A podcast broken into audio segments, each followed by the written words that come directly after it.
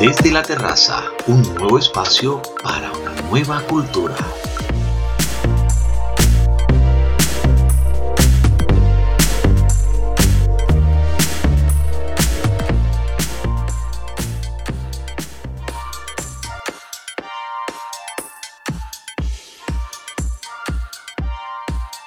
A partir de este momento comienza Desde la Terraza, un nuevo espacio para una nueva cultura, para disfrutar esos temas que te gustan.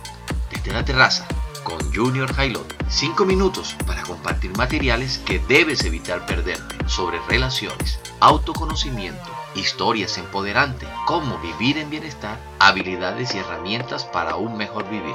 Hoy vamos a compartir un tema interesante. Vamos a hablar de la doble cara de la ambición, falta y exceso. Bienvenidos. De esta forma comenzamos.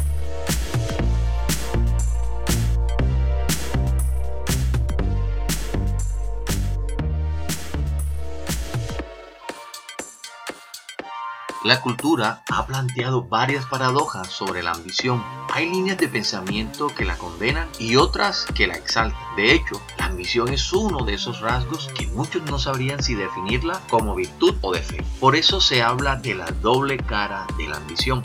La ambición se define como deseo intenso y vehemente de conseguir una cosa difícil de lograr, especialmente riqueza, poder o fama. Eso es al menos lo que dice la RAE, la Real Academia de la Lengua Española. La propia definición marca la doble cara de la ambición. Por un lado, anhelo de alcanzar una meta difícil, por el otro, metas banales. Como dijo Napoleón Bonaparte, la ambición no se define ni siquiera en la cima de la grandeza. Ahora bien, también hay otra manera de ver la doble cara de la ambición cuando falta o cuando sobra. Si falta, estamos ante un conformismo que difícilmente lleva a la evolución y el crecimiento. Y si sobra, quedamos al límite de la falta de escrúpulo o bien logramos aquello que nos proponemos a cualquier costo. Profundicemos. Muchas veces nos envían mensajes para fomentar la aceptación de la realidad tal como es, invitándonos a no cambiar las cosas y resignarnos a ellas. Este mensaje puede ser muy positivo cuando se refiere a situaciones que implican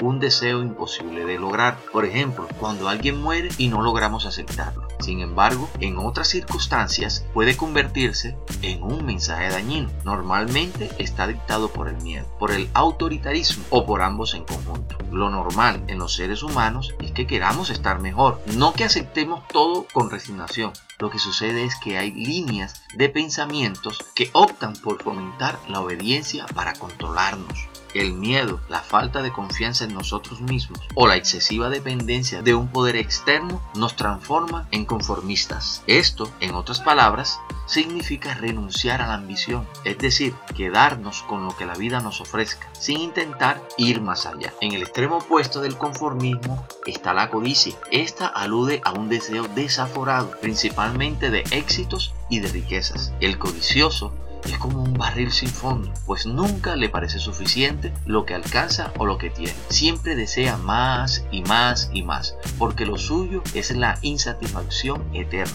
La codicia es un sentimiento tóxico, arrastra a quien lo siente hacia verdaderos infiernos y suele también arrastrar a quienes le rodean. La codicia no se detiene ante nada porque se trata de una pasión sin freno. Es propia de quienes consideran que el fin justifica los medios. Lo importante es conseguir más y más, sin importar lo que haya que hacer. Una persona se deja invadir de codicia porque se siente carente. No es que lo esté, sino que así se experimenta. Cualquier falta la siente como una molestia insoportable. Piensa en el fondo que ese más y más llenará algún día el vacío que le habita. Veamos entonces que hay una doble cara de la ambición cuando esta falta o cuando sobra, pero también hay una doble cara de la ambición dependiendo de los motivos que la alimentan, la forma de gestionarla y los fines hacia los que apunta. La ambición está hecha del mismo material que están hechos los grandes sueños. Se trata de una fuerza enorme que lleva a tomar decisiones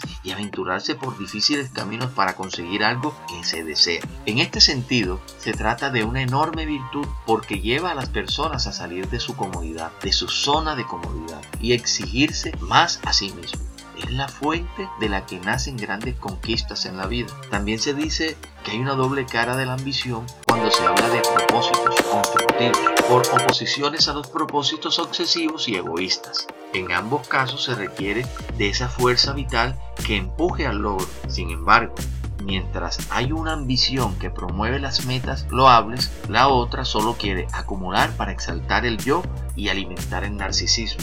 Ya para terminar concluyo que no es bueno promover la falta de ambición y las actitudes conformistas, ya que esto solo lleva a alimentar inseguridades y a desvalorizar los esfuerzos por ser mejor. Pero tampoco hay que promover el deseo sin límites para obtener siempre más y más. De lo que se trata es de aprender a gestionar esa doble cara de la ambición, cuyas diferencias a veces resultan muy sutiles. Es todo por hoy, gracias por abrirme tu corazón y recuerda que no puedes fallar en ser tú mismo.